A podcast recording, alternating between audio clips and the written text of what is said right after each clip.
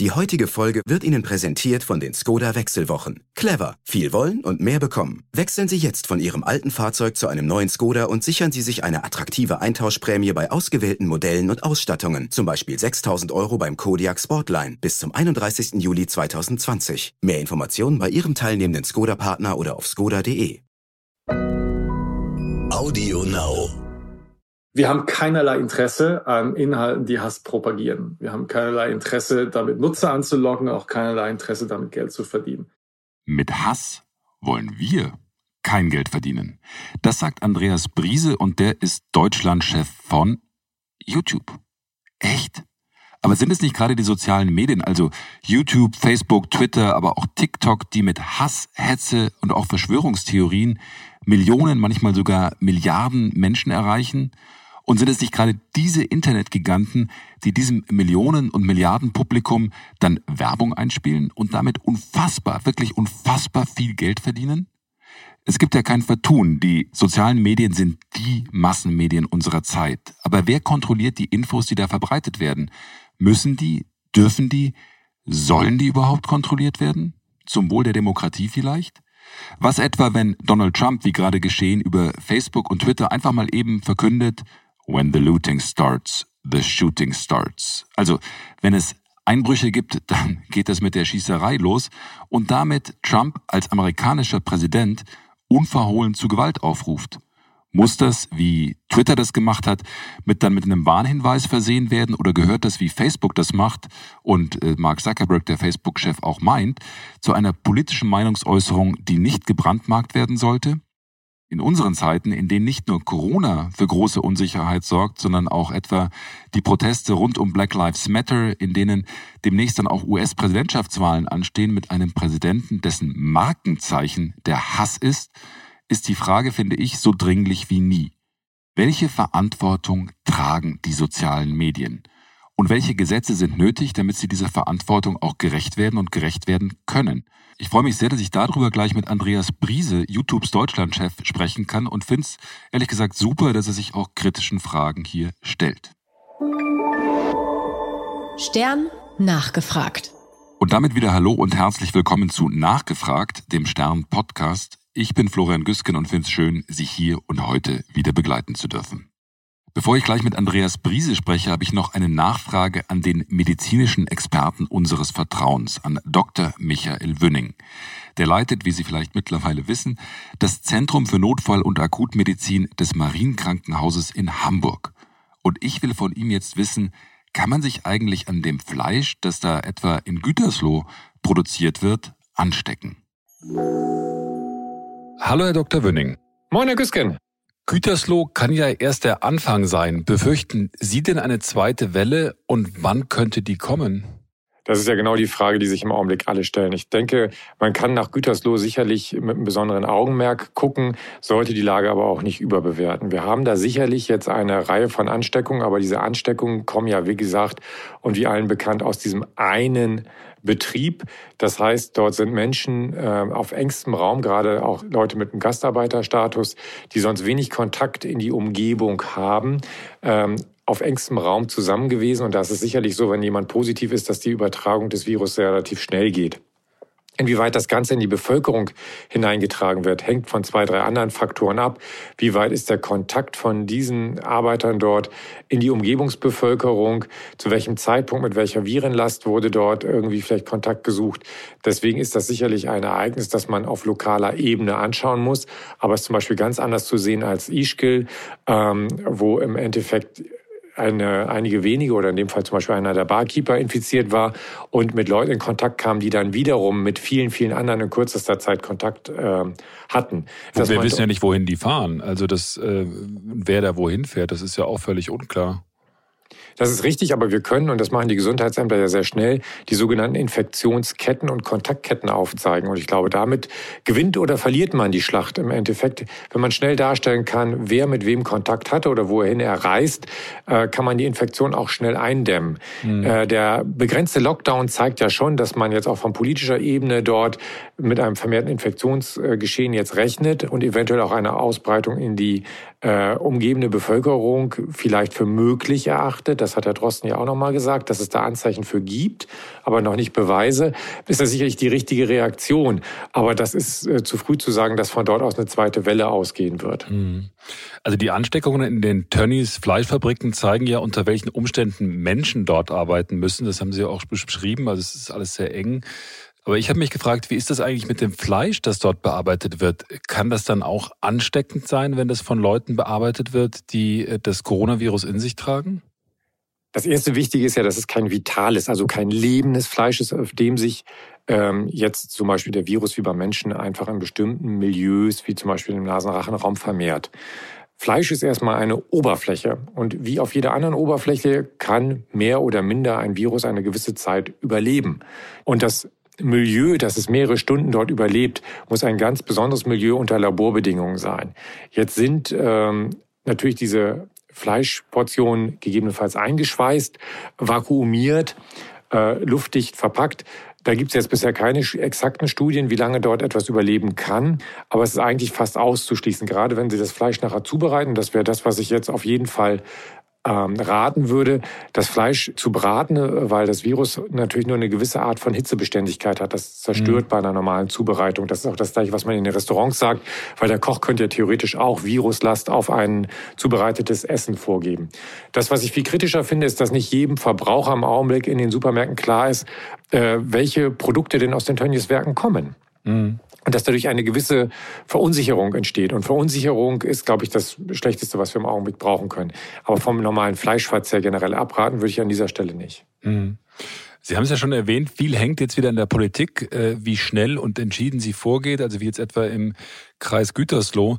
In Hamburg hat der alte und jetzt auch neue Innensenator Andi Grote von der SPD zur Feier seiner Wiederernennung jetzt erstmal einen Stehempfang mit insgesamt ungefähr 30 Teilnehmern äh, veranstaltet und dazu eingeladen.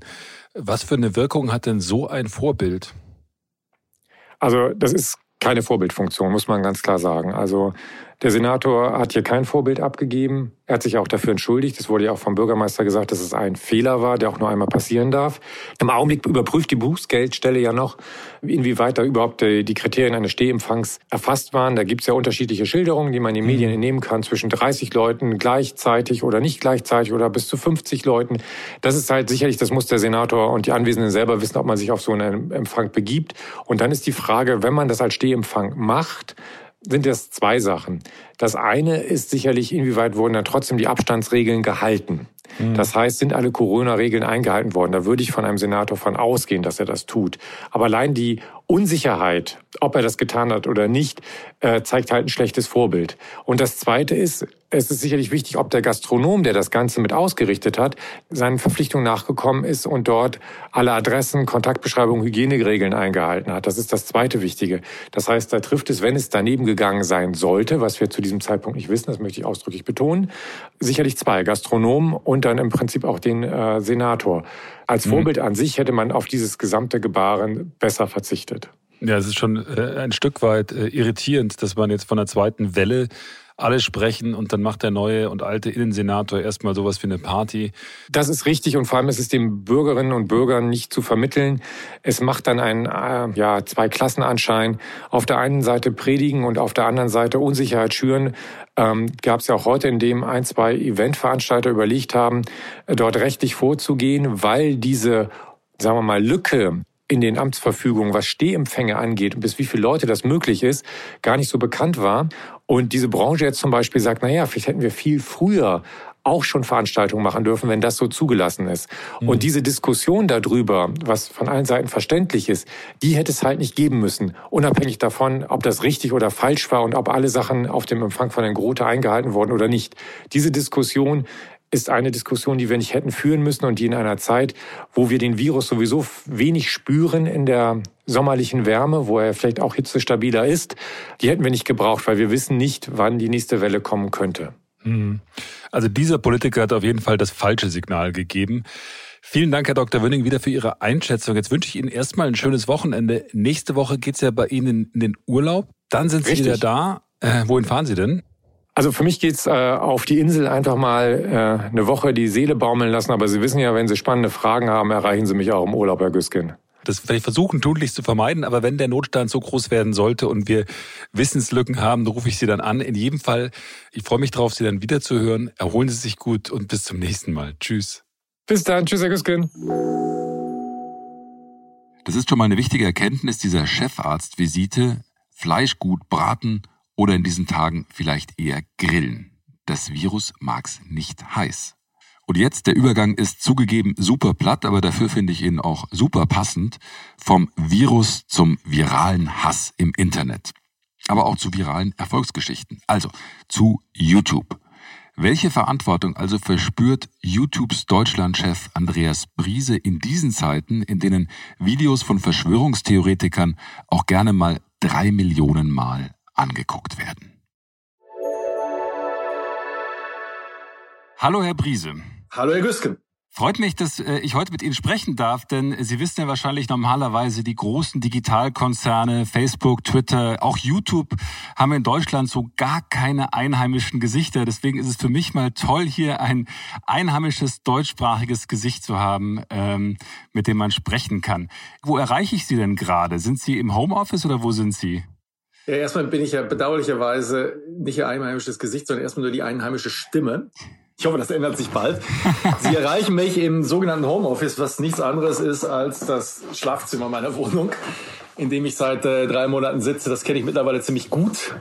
Also ich habe mich eingelebt. Äh, ich hätte auch nichts dagegen, immer wieder rauszukommen, aber ich hoffe, das ergibt sich irgendwann bald mal. Das heißt, YouTube sitzt auch komplett im Homeoffice oder wie ist das in Deutschland? YouTube sitzt im Homeoffice, ganz genau. Das gilt für alle, äh, das gilt für alle Google-Mitarbeiter. Wir fangen jetzt langsam wieder an, Büros auf kleiner Flamme hochzufahren, aber ich glaube, bis der Vollbetrieb da ist, wird es noch ein bisschen was dauern.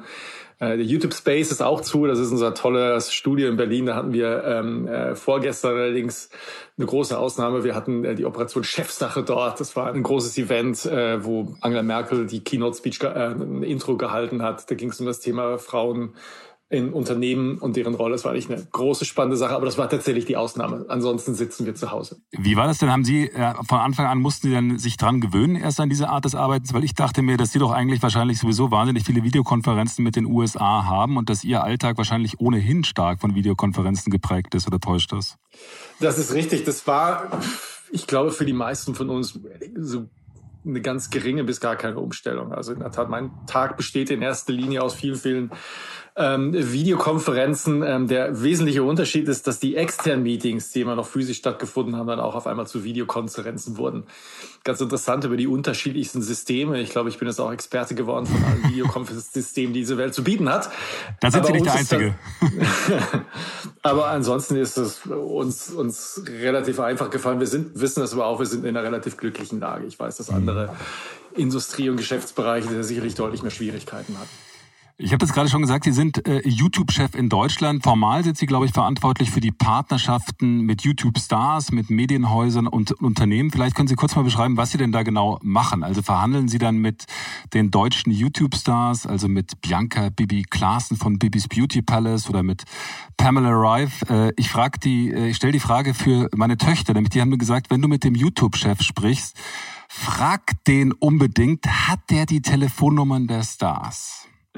Wenn ich sie hätte, dürfte ich sie aus datenschutzrechtlichen Gründen selbstverständlich nicht herausgeben. Das ist ja ganz wichtig. Ähm, nein, mein, meine Rolle ist in der Tat, ich leite das YouTube-Partnerschaftsprogramm in, in Zentraleuropa, was den deutschsprachigen Raum und in, äh, in dem Fall Polen ist in erster Linie. Äh, da kümmern wir uns erst tatsächlich um zum einen YouTube-Creator, äh, darunter fallen auch die von Ihnen genannten, äh, wir kümmern uns aber auch um traditionelle Medienfirmen, das sind TV-Sender, das sind Produktionsfirmen, das sind Verlagshäuser, Sportrechteinhaber, Musiklabels und wir kümmern uns auch um Metastrukturen, die sich gebildet haben über diese YouTube-Creator. Multi-Channel Networks nennen sich das. Das ist ein bisschen wie Plattenlabels nur für, für YouTube-Creator. Was ist, ist das, was, was ist das für Leute, die so nicht in dem Slang drin sind? Multi-Channel Creators, das sind dann Leute, die wo unterwegs sind? Multi-Channel Networks. Das muss man ah. sich so vorstellen, das sind Plattenlabels für YouTube-Creator. Das sind ähm, Organisationen und Unternehmen, deren Aufgabe es ist, einzelne YouTube-Creator zu fördern, denen zu helfen, sich zu entwickeln, natürlich auch denen zu helfen, Geld zu verdienen. Und mit diesen Strukturen arbeiten wir dann auch. Äh, mhm. Äh, parallel zu einem direkten Kontakt, den wir zu Creatern haben. Mhm. Ähm, das ist ein relativ großes Team ist das, ähm, setzt sich aus verschiedenen Bereichen zusammen. Und die zweite Aufgabe ist äh, in der Tat, mein Job es noch ist, dafür zu sorgen, dass alle anderen Teams einigermaßen gut miteinander zusammenzuarbeiten. Mhm. Ich habe jetzt gelesen, dass, dass Ihre Zugriffszahlen während, der, während des Lockdowns unglaublich profitiert sind, äh, haben, also unglaublich nach oben gegangen sind. Stimmt das denn? Wir haben einen Zuwachs erfahren, ganz bestimmt. Wir haben einen Zusatz, äh, Zuwachs erfahren, sowohl was die, die Reichweite unserer täglichen Nutzer angeht, als auch was die Abrufzahlen auf der Seite angeht. Speziell in, in gewissen Bereichen, zum Beispiel News-Inhalte waren extrem gefragt. Gerade in der Lockdown-Zeit, äh, hatten wir einen Anstieg von 75 Prozent äh, im Vergleich zu der Zeit vor dem Lockdown, was natürlich ganz spannend ist. Fitnessinhalte, Lifestyle-Inhalte, äh, Kochen zum Beispiel sehr gefragt. Meditationsvideos waren auch sehr gefragt. Ich habe ge hab gelesen, dass das Bananenbrot-Videos äh, plötzlich zu einem heimlichen Star geworden sind. Stimmt das? Ja, also Bananenbrot-Videos hatten sehr viele Abrufzahlen. Ja. Aber insgesamt, also Kochvideos in der, da in der, das war zu der Zeit, wo, wir, wo wirklich niemand raus durfte, haben halt viele Leute versucht, sich Dingen zu beschäftigen, wo sie vielleicht vorher einfach nicht so viel Zeit hatten. Dazu gehört Kochen, Fitness, Sport. Die von Ihnen erwähnte Pamela Reif hat auch extrem viele Abrufzahlen in der Zeit bekommen.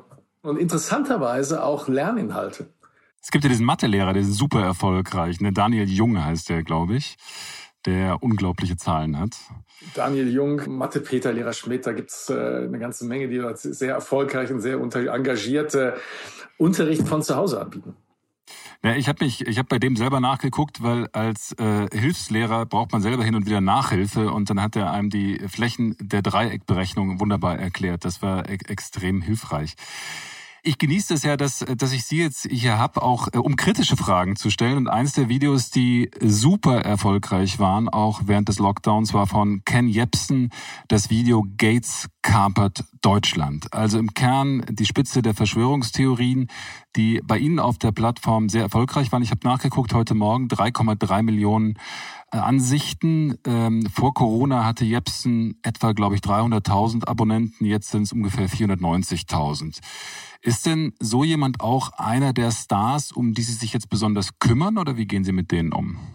Das Thema ähm, Missinformation und Verschwörungstheorie ist in der Tat ein Thema, was, was ein hohes Maß an Aufmerksamkeit von unserer Seite hat. Ähm, vielleicht um da einen größeren Kontext zu geben. YouTube ist auf der einen Seite eine offene Plattform. YouTube lebt von der Offenheit und durch die Offenheit ist auch einfach vieles entstanden, hat viele Stimmen gegeben, die vorher keine Stimme hatten gerade auch politische Phänomene wie arabischer Frühling und so weiter, glaube ich, wären ohne sozialen Medien nicht denkbar geworden. Aber was wir auch festgestellt haben, selbstverständlich, ist, dass ähm, über die Zeit ähm, auch Missbrauch stattgefunden hat der Plattform. Von daher begegnen wir diesem Thema ähm, Missbrauch und schwierigen Inhalten auf der einen Seite mit Policies, die wir definieren, auf der anderen Seite mit äh, entsprechender Ausführung der Policies.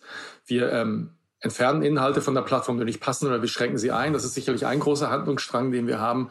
Äh, Dass diese, das Poli diese, Entschuldigung, diese Policies sind im Prinzip dann sowas wie die Community Guidelines. Das ist im Prinzip ihre internen Hausregeln, an denen sie sich orientieren, wenn sie Sachen löschen oder äh, wie sie mit denen umgehen, ne? Korrekt, das sind die Community Guidelines, äh, das sind die Terms of Service auf der einen Seite und gleichzeitig, was Monetarisierung angeht, haben wir noch eigene Monetarisierungsrichtlinien. Mhm. Also wir, äh, das Herangehen an schwierige Inhalte gliedert sich eigentlich in vier Haupthandlungsstränge. Das eine ist das Thema, wir nennen das Remove. Darum geht's, was ich gerade versucht habe zu erklären, dass wir Policies anpassen, wo Inhalte einfach nicht mal stattfinden auf der Plattform oder eingeschränkt verfügbar sind. Genauso wichtig ist das Thema Race für uns, wo wir Inhalte, die relevant sind für die Nutzer, belastbare Nachrichteninhalte zum Beispiel, die eine besondere Fläche bekommen. Das Thema Reduce ist der dritte Bucket. Da geht es darum, Inhalte, die nicht über unsere Policies hinausgehen, aber am Rand surfen mhm. dass wir denen nicht die volle Funktionalität zur Verfügung stellen, sondern sie eingeschränkt verfügbar machen. Und das letzte ist das Thema Reward. Da geht es darum, du bist eine Plattform, auf der man Geld verdienen kann. Das ist aber ein Privileg, das ist kein Recht. Auch dort gibt es Spielregeln, dass gewisse Kreative ähm, Geld verdienen können, aber andere nicht. Das ist mhm. der Kontextprinzip, diese vier ersten nehmen wir das, in dem wir uns bewegen. Das Thema Missinformation ist ein Thema, was wir auf allen vier Ebenen angegeben, angegangen haben, auch speziell während der Covid-Zeit. Wir haben zum einen ähm, neue Policies eingeführt, die speziell dafür sorgen, dass keine Fehlinformationen, die gesundheitsschädlich waren, in der Covid-19-Zeit verbreitet wurden. Also Leute, die behauptet haben, den Virus gibt es nicht oder äh, Medikationen empfohlen haben, die ganz klar gesundheitsschädigend sind, die wurden von der Plattform entfernt. Mhm. Die ähm, wurden richtig gelöscht oder wurden schlicht nicht zugänglich gemacht? Hat man die nicht gefunden? Die wurden richtig gelöscht. Okay. Also äh, Leute, die behaupteten, dass es den Virus nicht gibt, diese Videos, äh, die, diese Videos wurden gelöscht. Der zweite Bereich, und das ist auch ganz wichtig bei dem Thema Verschwörungstheorie, ähm, ist, dass wir Creatoren und Partnern, die äh, belastbare Aussagen treffen können, autoritäre Stimmen haben, dass wir denen mehr Fläche gegeben haben. Wir haben ähm, auf der Homepage die Covid News Shelf etabliert. Das ist eine, auf die Homepage gehen, das ist eine eigene Shelf gewesen, wo speziell Nachrichteninhalte zu Covid drin waren. Wir haben auf der Homepage die Breaking News Shelf. Das ist eine Shelf auch, die Nachrichtenpartnern reserviert ist. Ähm, äh, Was ist eine Shelf? Vielleicht können Sie das nochmal erläutern. Shelf ist ein dedizierter Bereich auf der YouTube Homepage. Mhm. Das sind meistens vier Videoplätze, ähm, wo halt in dem Fall Videos aus speziellen Quellen gezeigt werden. Mhm. In beiden Fällen waren es äh, belastbare Nachrichtenpartner wie Spiegel, Fokus, Stern, ARD, ZDF und so weiter. Wir wollen sicher gehen, dass ähm, Informationen, die belastbar sind, ihr Publikum finden. Das Zweite, was wir gemacht haben, ist, wir haben mit ähm, dem Bundesgesundheitsministerium zusammengearbeitet und der WHO zusammengearbeitet, um mit Hilfe von Hinweistafeln auf Seiten zu leiten, wo belastbare Informationen stehen. Vielleicht haben Sie das gesehen, wenn Sie auf YouTube gegangen ja. sind. Das war diese Covid-Sticker waren das oder Panels. Die haben wir, wenn ich mich nicht täusche, seit Beginn der Krise 200 Milliarden Mal ausgespielt weltweit. Also wirklich, mhm. wirklich sehr, sehr viel. Auch das war unser Versuch, da wirklich belastbaren Quellen entsprechende eine entsprechende Fläche zu geben. Wir schauen uns ähm, selbstverständlich, was das Thema Reduce angeht, auch Kanäle an, die Borderline surfen. Dazu gehören auch Missinformationskanäle und Verschwörungstheoretikerkanäle. Wir feststellen, dass da ein systematisches Verhalten dabei ist, was zwar nicht ganz über die Grenze hinausgeht, aber viele wiederholte Verstöße hat, schränken wir diese Inhalte ein. Die finden sich dann zum Beispiel nicht in den Recommended Videos was einen wesentlichen Traffic Drive oder sind über die Suche nicht mehr auffindbar. Haben, haben, Sie, haben Sie das mit Jepsen gemacht? Also haben Sie das mit diesem genannten Video gemacht? Das ist, wenn dann immer eine Pro-Video-Entscheidung. Äh, und diese Entscheidung, die kommunizieren wir üblicherweise nicht. Äh, was wir aber tun, das ist letztes auch noch ganz wichtig, wir reduzieren die Monetarisierungsmöglichkeiten auch von Aber ich, also ich habe jetzt heute Morgen mal probiert, das Gates Carpert Deutschland Video zu finden über die über die Suche. Das ist mir also jetzt tatsächlich nicht gelungen. Ich, ähm, daraus kann ich schließen, dass das ähm, tatsächlich reduziert worden ist in seiner Auffindbarkeit. Ich ne? weiß es nicht, ob dieses Video darunter gefallen ist. Die Tatsache, dass sie es nicht gefunden haben, könnte darauf hindeuten, ähm, dass okay. es geschehen ist. Und ähm, auch wichtig, wir haben die Schwellen oder die, die Ansprüche, unter denen man monetarisieren kann, hochgezogen. Das haben wir allerdings schon vor der Corona-Krise gemacht. Ähm, wenn Leute unsere Plattform nutzen, ist das die eine Sache. Damit Geld zu verdienen, ist eine andere Sache. Mhm. Ähm, es gibt auch viele Creator, die, wie gesagt, eher borderline unterwegs sind, äh, denen die Möglichkeit, einzelne Videos zu monetarisieren, entzo entzogen wurde. Auch aus Brand-Safety-Gründen haben wir das gemacht, natürlich. Mhm. Das ist ja, ist ja durchaus eine ambivalente äh, Haltung und auch ein ambivalente, ambivalentes Vorgehen. Es gab ja im letzten Jahr auch Kritik an Ihnen von Leuten, die sich in dieser Grauzone bewegen. Da war jemand, der hat Videos gemacht über Schleudern, über Wurfgeschosse und ist dann runtergerankt worden, war nicht mehr so leicht auffindbar, hat dann sogar eine Gewerkschaft gegründet. Ähm, das war ja so im Graubereich. Ähm, wer entscheidet dann sowas denn? Wo sitzen die Leute? Wer macht das?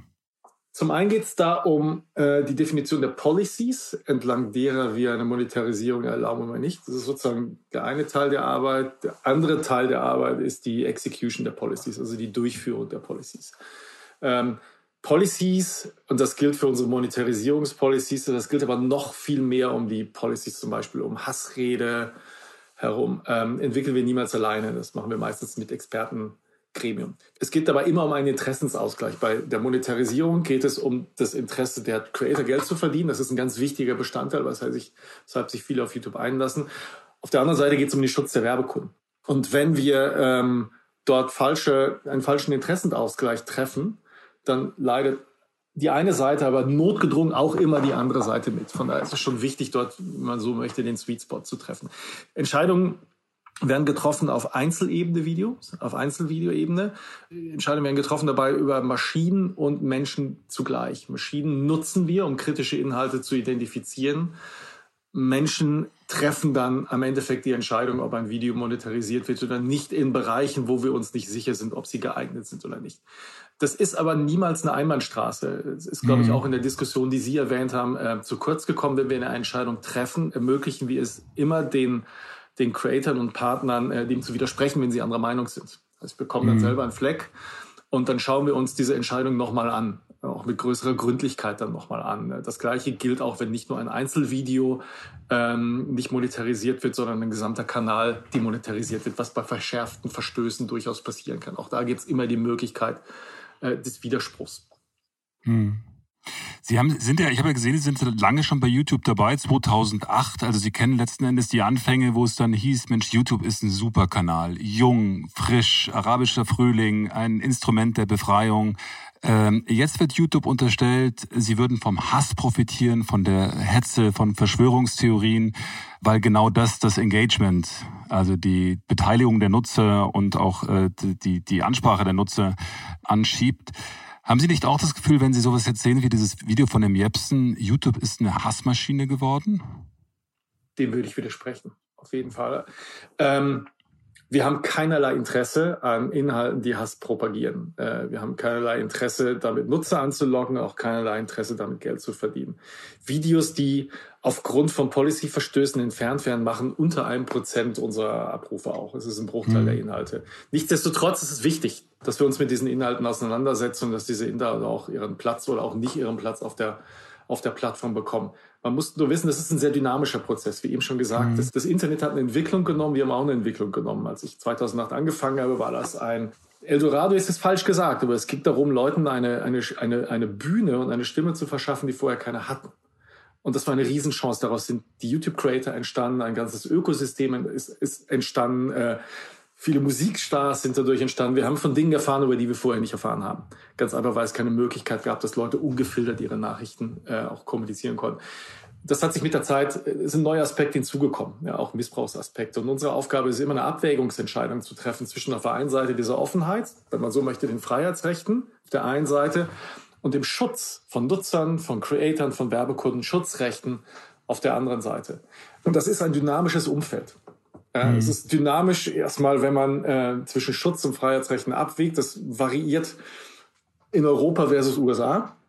Ähm, USA traditionell, gerade was Freedom of Speech angeht, immer Tendenz Richtung Freiheitshefte gehabt. Wir in Europa sehen uns eher auf der Schutzrechte-Seite. Das variiert aber auch in Europa.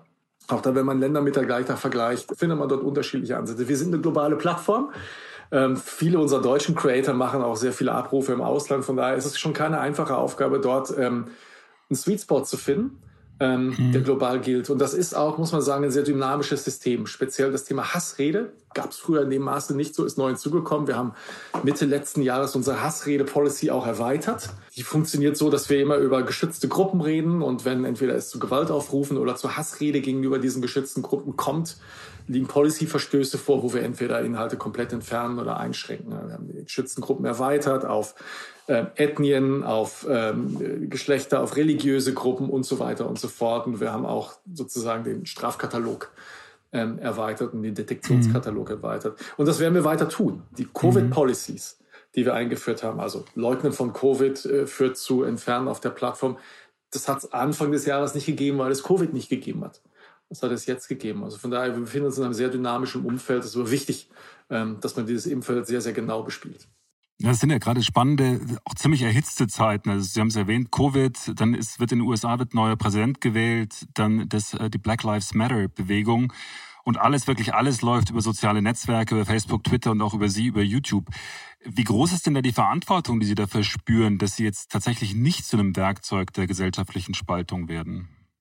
Das ist eine Schlüsselverantwortung, die wir tragen. Wir tun das halt über diese Abwägungsentscheidung. Das ist eine dynamische Entscheidung, wo wir versuchen, Freiheitsrechte mit Schutzrechten äh, in Einklang zu bringen. Und das ist auch bei Black Lives Matter genauso, das ist bei der Rassismusdiskussion so. Gleichzeitig ähm, geht es aber auch um Haltung. Das hat mhm. sich in der Covid-Zeit schon so gezeigt. Da haben wir versucht, unsere Haltung war, hilfreich zu sein, indem wir belastbare Nachrichtenquellen nach oben gebracht haben, Learning Creators geholfen waren. Äh, und das ist auch bei Rassismus so. Also YouTube hat, ich glaube global, aber auch speziell in Deutschland schon immer eine Haltung zu dem Thema gehabt. Wir haben Creator gefördert, die Inklusion gefördert haben, die Antidiskriminierung gefördert haben. Ich weiß nicht, ob Sie das mal beobachtet haben. Wir haben Aktionen gemacht wie Nicht egal, wo es um Bullying ging. Mhm. Wir haben in Europa eine Aktion Creators for Change, auch dort, wo es darum geht, unterrepräsentierte Gruppen eine Stimme zu geben. Und wir machen uns gerade auch in Deutschland sehr viel Gedanken, ähm, wie wir das Thema ähm, Rassismus im engeren, aber Antidisk oder Diskriminierung im erweiterten ähm, mhm. angehen können. Also wir haben jetzt in Deutschland einen geringeren Anteil an, an Schwarzen, aber das Thema ist trotzdem ein wichtiges Thema, weil es halt nicht auf andere Gruppen auch sich bezieht. Ja, ich habe gelesen, dass äh, Susan Wojcicki, die, die YouTube-Chefin, gerade in einem Gespräch mit der Washington Post gesagt hat, YouTube wolle auf der richtigen Seite der Geschichte stehen. Also tatsächlich auch, was gerade jetzt äh, Black Lives Matters betrifft. Und sie haben ja, glaube ich, 100 Millionen Dollar äh, für schwarze YouTuber einen Fonds zur Verfügung gestellt, damit auch mehr Schwarze jetzt auf äh, YouTube äh, Creators werden. Was heißt denn das konkret? Wie, wie werden die Leute denn dann gefördert und warum ist das bisher nicht passiert? Wie schon gesagt, wir haben uns immer bemüht, Creator zu fördern, die aus unserer Sicht unterrepräsentiert sind mhm. oder die diskriminiert werden. Da ging es um, unser Fokus bisher war in Deutschland speziell, wir haben relativ wenig weibliche Creator unter den Top-Creatoren. Entspricht mhm. aber nicht dem Bevölkerungsschnitt. Also mhm. haben wir mhm. dort sehr viel Zeit investiert, um auch weiblichen Creatoren zu helfen. Das Thema äh, Rassismus ist ein Thema, was äh, offensichtlich jetzt äh, auch enorm an Wichtigkeit gewonnen hat. Die 100 Millionen ich denke mal, da ist man gerade auch noch in der Gestaltungsphase, wie sie eingesetzt werden. Das wird mit Sicherheit um ähm, Förderung, technische Förderung gehen von Creators, wenn die halt nicht das Equipment haben. Äh, YouTube ist ein, ist ein Handwerk, was man lernen muss. Äh, da investieren wir üblicherweise sehr viel in Workshops. Ich kann mir vorstellen, dass es auch um Content-Förderung gibt, um finanzielle Zuschüsse bei der Produktion von Inhalten. Aber ich denke, das ist alles noch, das ist alles noch ähm, in the making. Ähm, mhm. Wird denn das Geld auch deutschen äh, Creatoren dann zur Verfügung gestellt werden oder ein Teil davon? Davon gehe ich aus, das hoffe ich mir auch. So hoffe ich mir auch. Äh, auch das wird gerade noch äh, intern diskutiert. Weil, wie gesagt, es ist für uns in Deutschland auch ein Thema. Ich glaube, der große, die große Klammer ist äh, Antidiskriminierung und Rassismus, mhm. wo wir auch einen Wertbeitrag bisher geleistet haben und weiter einen Wertbeitrag leisten wollen und den auch verstärken wollen.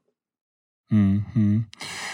Es ist ja, wird ja auch viel darüber diskutiert, über Ihren Empfehlungsalgorithmus, weil ob jetzt, Sie kennen diese ganzen Diskussionen, ob jetzt über Hassmaschinen diskutiert wird, es geht immer um die Frage, was zeigt mir YouTube denn als nächstes? Ich habe jetzt gelesen, dass in den USA eine Klage gegen Sie anhängig ist, die sagt, der Empfehlungsalgorithmus sei rassistisch, weil er äh, Schwarze strukturell benachteilige, sie nicht nach oben spiele, sie nicht, ihnen nicht, nicht die Möglichkeit gebe, genug Geld zu verdienen. Kann das sein? Das Thema, wir nennen das Bias-Free Algorithms, ist ein, ist ein großes Thema schon seit langer Zeit. Also wir prüfen intern mhm. unsere Algorithmen, dass sie keinen Bias, also eine Neigung hin zu der einen oder anderen Tendenz haben. Und von daher ist unser Algorithm mit Sicherheit, also gehen wir eigentlich nicht davon aus, dass wir in irgendeiner Weise ein, ein Bias in unserem Algorithmen haben, weil wir es geprüft haben. Das bezieht sich sowohl mhm. auf, auf, auf Minderheiten als auch für politische Themen. Mhm. In den USA und auch in Deutschland wird jetzt viel darüber diskutiert, dass äh, Online-Plattformen stärker für die Inhalte auf ihren Seiten haften sollen. Das ist jetzt in den USA nennt sich das Section 230 des Communications Decency Act. In Europa arbeitet die EU derzeit an, so einem, an dem sogenannten Digital Services Act. Äh, Sie sagen ja immer, wir sind keine Verleger. Ist das, da, was da gerade passiert, eine Bedrohung für Ihr Geschäftsmodell? Wie sehen Sie das? Das, wir nennen das das Haftungsprivileg, ist die Grundvoraussetzung für unsere Existenz. Ohne dieses Privileg würde es YouTube als offene Plattform nicht geben. Das betrifft aber nicht nur YouTube, sondern auch andere Plattformen und all das, mhm. was durch YouTube entstanden ist ist in ihrer ist in seiner Existenz bedroht. Also von daher eine Verschärfung äh, oder eine Einschränkung des Haftungsprivilegs bedeutet äh, eine deutliche Einschränkung von Angebotspriorität, Meinungsfreiheit und so weiter. Also da das begrüßen wir nicht. Wir wissen, dass an einer neuen Richtlinie gearbeitet wird. Wie immer arbeiten wir auch äh, mit den entsprechenden Behörden zusammen. Mhm. Eine Ausgestaltung dieser Richtlinie, um dort wirklich auch Probleme oder unbeabsichtigte Konsequenzen zu vermeiden. Die Komplexität besteht auch noch weiterhin, dass es ja bereits schon viele, viele Richtlinien gibt in den einzelnen Ländern. In Deutschland haben wir das NetzDG, Artikel 17 kommt in die Umsetzung. Also was immer man mhm. dort, dort gestaltet, muss passen in das gegebene Setup und nicht Überlappungen mit unnötigen Überregulierungen oder Widersprüchen haben. Ähm, aber ansonsten, äh, wie gesagt, das Grundprinzip muss bleiben. An einzelnen Ausgestaltungselementen arbeiten wir gerne mit. Mhm. Der Bundestag hat ja auch gerade ein Gesetz zur Bekämpfung des, von Rechtsextremismus und Hasskriminalität beschlossen. Hatten wir ja vorhin schon darüber gesprochen. Darin werden jetzt Plattformen verpflichtet, offensichtlich rechtswidrige Posts nicht nur schnell zu löschen, sondern auch den Strafverfolgungsbehörden zu melden und dann auch Daten weiterzugeben. Werden Sie so zu Hilfspolizisten gemacht? NetzDG, also das Netzwerke-Durchsetzungsgesetz, das gibt es ja schon seit einiger Zeit. Dahinter steht in der Tat das Thema Bekämpfung Hassrede, äh, terroristische Inhalte. Ich denke, grundsätzlich ist es genau der richtige Ansatz, dass man im Prinzip konsortial handelt, um das Thema ähm, äh, zu bekämpfen. Das betrifft sowohl die legislative Seite, das betrifft die mhm. Plattformen, äh, die dort aktiv sind, betrifft aber genauso gut die Gesellschaft selber. Also ohne Counter-Speech gibt man natürlich auch Hassrede freien Lauf. Es mhm. sind drei, drei Bestandteile, die miteinander zusammenarbeiten müssen. Die Neugestaltung oder die Ausweitung des NetzDGs äh, ist auf der einen Seite folgerichtig, weil dahinter auch eine Strafbarkeit steht. Und ich glaube, die ist auch wichtig, um wirklich effektiv durchgreifen zu können. Wie auch schon beim ursprünglichen NetzDG geht es immer um die Ausgestaltung. Und da ähm, haben nicht nur wir, sondern auch verschiedene Experten Bedenken geäußert. Sie haben es schon angedeutet. Das eine ist das Thema Datenschutz wenn Plattformen verpflichtet werden, IP-Adressen, gegebenenfalls auch Passwörter an das Bundeskriminalamt weiterzuleiten, ist das konform mit dem Datenschutz. Einige Experten haben dort äh, Probleme angemerkt. Das zweite Thema ist sicherlich, wer trifft denn äh, am Endeffekt die Entscheidung, ob Inhalte konform sind oder nicht konform sind. In der Vergangenheit bedurfte es dort immer eines richterlichen Entscheids. In der neuen mhm. Version äh, obliegen dort Entscheidungspflichten auf der, auf der Plattformseite. Da muss man aufpassen, dass ähm, die Incentives nicht so gesetzt werden, dass Plattformen zu konservativ entscheiden, mit dem Ergebnis, dass zu viele Inhalte heruntergenommen werden und wir wieder das ist das Overblocking, ne? wieder ein Overblocking-Thema haben und damit ähm, Freiheitsrechte zu sehr einschränken. Ich war, ich war ganz erstaunt, als ich das äh, Gespräch von Susan Wojcicki gehört habe, weil die der Washington Post gesagt hat, ja, also diese Regulierungen, auch was Hate Speech und so betrifft, die sind ja in Europa da viel weiter als wir und zum Teil haben wir schon Sachen übernommen auch aus Europa äh, für die Regularien in den Vereinigten Staaten. Hat Europa da auch im Umgang mit äh, Unternehmen wie Ihnen eine Vorreiterrolle? Und wie finden Sie das? Ich denke, es geht ums Ergebnis. Und wenn das Ergebnis lautet, äh, dass wir uns gemeinsam gegen Hassrede, Terrorismus, Gewalt stemmen, bedarf es einer Zusammenarbeit zwischen Plattformen wie uns, dem Staat und der dahinterliegenden Gesellschaft. Mhm. Und ich glaube, dass diese Zusammenarbeit in Europa sehr gut funktioniert und auch in Deutschland sehr gut funktioniert. Ähm, das Prinzip stimmt. Im Doing, wie gesagt, gibt es Anpassungsbedarf. Aber ich denke, dass das genau der richtige Weg ist. Jetzt haben wir wahnsinnig schwere Themen, Gesetze und Regulierung und Hass besprochen. Vielleicht jetzt am Schluss äh, äh noch was leichteres. Und zwar, meine Töchter, habe ich am Anfang schon gesagt, gucken wahnsinnig viel YouTube, aber die gucken jetzt in letzter Zeit immer noch viel mehr TikTok. Äh, bricht Ihnen da jetzt eine ganze, Generation weg? Oder ist YouTube jetzt demnächst was für die Älteren, wie für mich zum Beispiel, also eher GreyTube? Oder versuchen Sie das zu verhindern? Ähm, wir begrüßen jeden neuen Mitstreiter im Geschäft und Online-Eyeballs. Der Markt ist ja kein Markt, äh, der gedeckelt ist. Es geht ja nicht darum, dass ein vordefinierter Kuchen verteilt wird, sondern der Kuchen, der wächst ja immer weiter.